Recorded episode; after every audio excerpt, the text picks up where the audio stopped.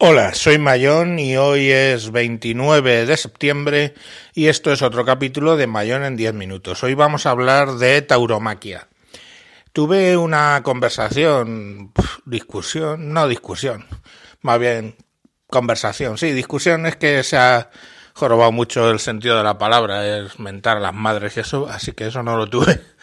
Con el caminero geek, eh, Tolo, eh, que tiene un podcast y un canal de YouTube y para mí es eh, referente de cómo se hace una review, ¿de acuerdo? Eh, él a esos tweets eh, ha contestado con un podcast que de entrada le agradezco que ha mantenido en todo momento, bueno, pues la normalidad de, de, discusiones entre caballeros.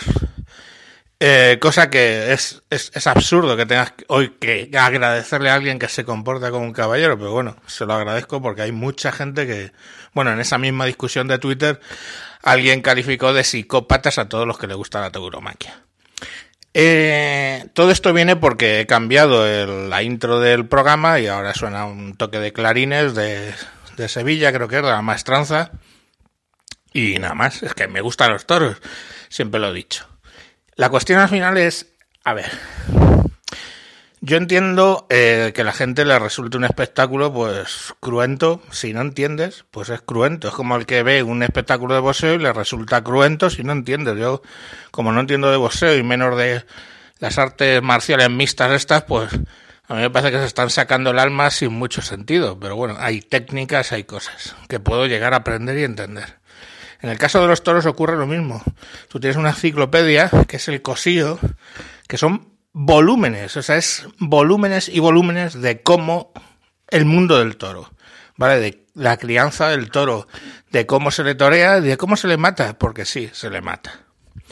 Eh, dice, dice Camino de aquí, no, no, no, se lo comen, sí, sí. Los toros de Lidia se comen y además la carne es carísima porque es muy difícil de encontrar.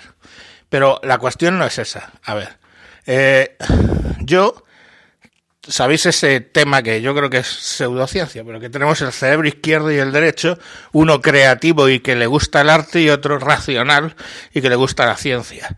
Evidentemente, la tauromaquia, cuando yo digo que a mí me gusta, lo, lo digo con mi cerebro del arte. Yo veo el arte detrás de cómo se está matando a ese toro, ¿vale? Mi parte racional, lógicamente, lo que ve es pues sangre y violencia contra un animal que se defiende, pero bueno, dentro de lo que cabe. Porque el animal, el toro, cuando entra en la plaza, va a morir, punto. Ya puede matar al torero, saldrá otro, se lo puede cargar y así puede estar eternamente, pero el toro va a morir. Entonces la cuestión, bueno, pues evidentemente eso con la razón en la mano, pues es duro, no digo que no. Lo que pasa es que con esto de la tauromaquia se tiende a simplificar. Y no es salir allí y empezar a darle machetazos a un toro hasta que revienta. Eso no es así, ¿vale? Eh, es más, en las plazas de primera, como puede ser las ventas, que he ido miles de veces, si a un toro se le da un bajonazo, ahora explico qué es, y muere con una hemorragia masiva sangrando por la boca, cosa que sé que los del Pacma no tardan en poner en sus vídeos, allí se le pita. Y ese torero ha perdido todos los triunfos. A ese torero ni se le ovaciona, se le pita, se le llama y se le menta a la madre.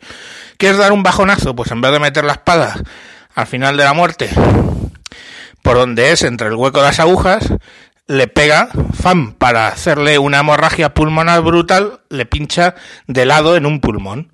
Entonces, claro, el, el toro se ahoga en sangre. Os puedo garantizar que hay pitadas absolutas pitadas, tirarle cosas al tipo por haber hecho eso. ¿Vale? ¿Por qué? Porque se le hace al toro un daño innecesario. Es como cuando la espada no llega a matarle y se empieza con el... a darle puntillas. Eh, la gente, si no le da la primera, le va a silbar. ¿Vale? ¿Por qué? Porque el toro está sufriendo. Otra cosa que hacen, que le pinchan en el morrillo para que humille y clavarle la puntilla mejor. También se le pita en eso. Entonces, todo eso, lo que tenéis que entender es que el toro tiene una muerte muy determinada y unas cosas súper, no os podéis imaginar hasta qué punto. Hay una enciclopedia para explicar lo que hay que hacer. Entonces, básicamente no es matar por matar. Pero bueno, eh, eso es la parte del arte, llamémoslo así. Eh, que la parte racional de mi cerebro dice que eso pues es una forma un poco excesiva de cargarse un animal, por supuesto, pero claro, parece que les preocupa a los toros, que están de moda, preocuparse por los toros, cojonudo. Pero en pesca deportiva, ¿qué hacéis cuando pescáis un pez? Por puro placer. ¿Lo dejáis ahí hasta que se asfixia? Eh, ¿Creéis que una asfixia agónica es mejor eh, que morir, yo qué sé, con un estoque en la espalda? pues yo creo que es más lento y más agónico, pero bueno, nadie le preocupa cómo mueren los peces. Entiendo que esto es que nos resultan más cercanos los animales más cercanos evolutivamente, pero oye, un pez es un pez. ¿Y las ocas? ¿Os gusta el paté? ¿Sabéis cómo se hace?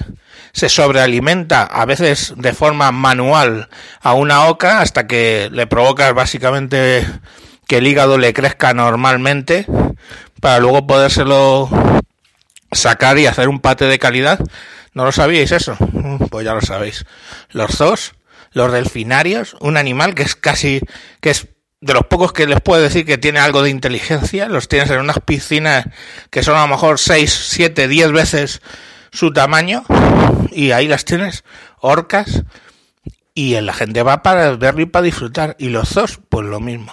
Entonces, bueno, pues todo eso, como veis, es una parte creativa, ver cómo los delfines les han entrenado para hacer virguerías, y una parte racional que dice, pobre animal está encerrado en pocos metros de agua. Y es así, no hay mucho más. Esa es la posición que tenemos como especie humana, que controlamos el destino de otros animales. Algunos nos los comemos, por cierto, dice, no sé cómo se mata un cerdo. Un cerdo hay que matarlo desangrándolo y cuando dice chillan como un cerdo es porque cuando están muriendo chillan, claro, nos ha jodido.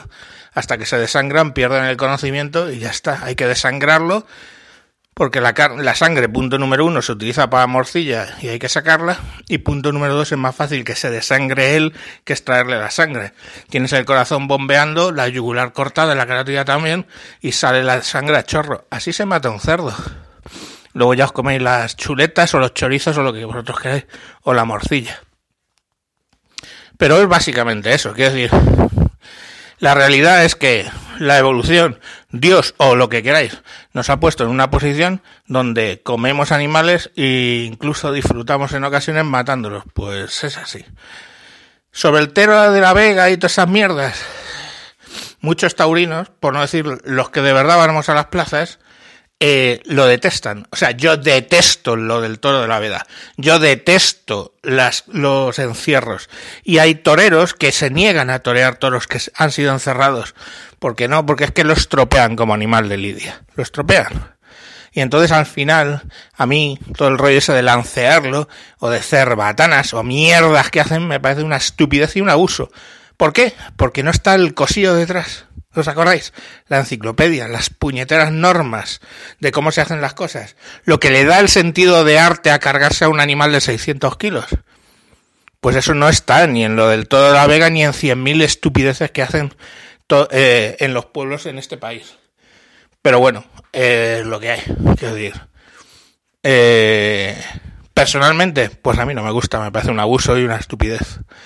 Hay gente que supongo que los de la Vega se les pondrá la polla eh, a mil por ver lanzar a un toro. A mí me parece una estupidez y un, además una salvajada y aparte echar a perder un animal que no tiene mucho, mucho sentido hacerle eso.